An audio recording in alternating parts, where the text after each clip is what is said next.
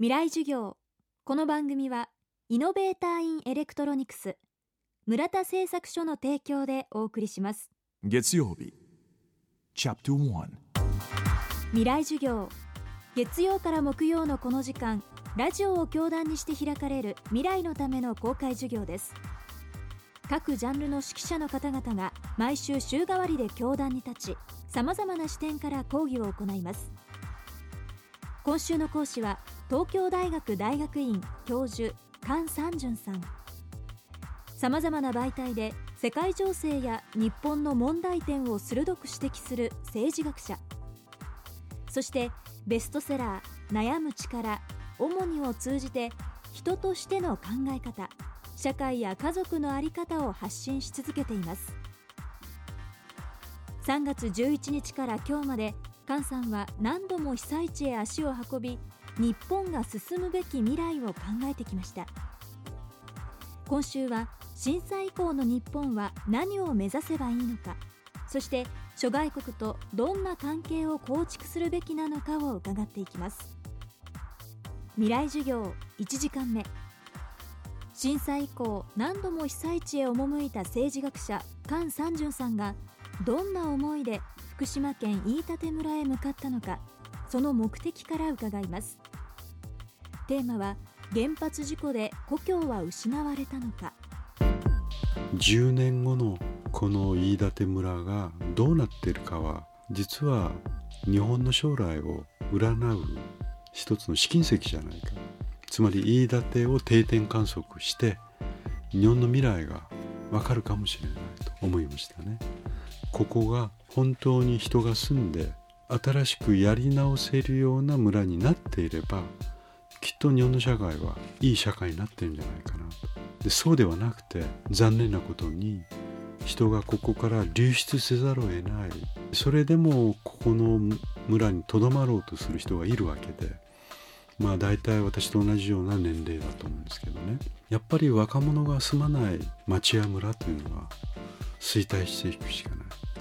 でそれは少子高齢化の波に襲われている日本のやっぱり未来形になるかもしれない。だからこの飯舘村に行ってみたいと思ったんですね。と同時にこれは原発事故という空前の文明史的に言うと大げさに言えばね出来事。これにどう向き合うか。でこれも日本が課された先駆的な、まあ、ある意味では私はジャパンスタンダードが作れるかどうかの瀬戸際だと思う。日本がどう対応していたかということが世界のスタンダードになると思う。でそのことをね日本の国民や政府は心に銘じておかなければいけない。つまり自分たちの対応が世界の基準になるんだと。だからこそここでギリギリのところまで H を振り絞って対応しなきゃいけない。だからこそ飯舘のような村がどうなるかということがとても大きいと。つまり小さな村が実は世界の在り方をもしかしたら決めるそういうスタンダードになるかもしれないと、まあ、そんな風な思いで飯舘に来ましたね。原発事故に見舞われた一つの村を定点観測することが将来の試金石になる。そう語る菅さん。その一方原発や津波で故郷を追われた人たちはどこに希望を見いだせばよいのでしょうか。やっぱ人は何らかの形で地域に生きざるを得ない。でそこにやっぱ愛着が湧く。それがやっぱふるさとという言葉だと思うんですね。じゃあ今回ね長く東北の地で第一次産業農業漁業をやりながらここがふるさとだと思ってた人たちが根こそぎ削り落とされていった。じゃあこれはどうするか。で私が思うにふるさとをそう簡単には捨てられない。これは人間の生き様としてもそうだと思う。しかしそれが失われてしまったから生きていけないかというと必ずしも僕はそうではないと。自分の父親母から教わったことはふるさとを絶たれる思いその思いを新しいふるさとに託す。もしくは今ここで生きているところがふるさとだと。失われたふるさとを今ここで新しく生きている場所にやっぱり再建する。それは同じ場所でなくてもふるさとは必ず出来上がるとふるさとは未来にあるというふうに考えていくしか道がないんじゃないか。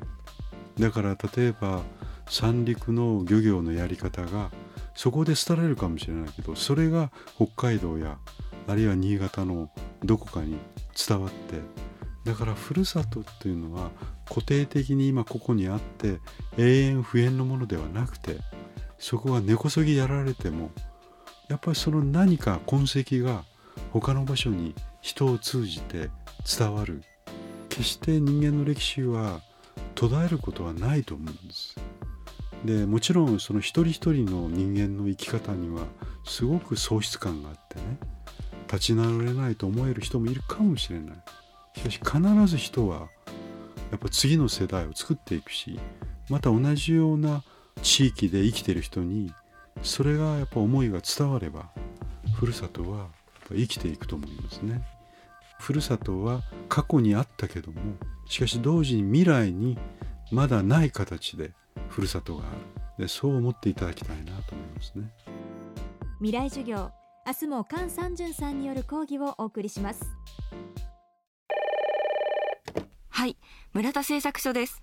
村田さん大きなものを小さくするのが得意って聞いたんですがはい。部下の態度を小さくはできないんでしょうか？え？大きなものを中から小さくしています。電子部品の村田製作所。未来授業。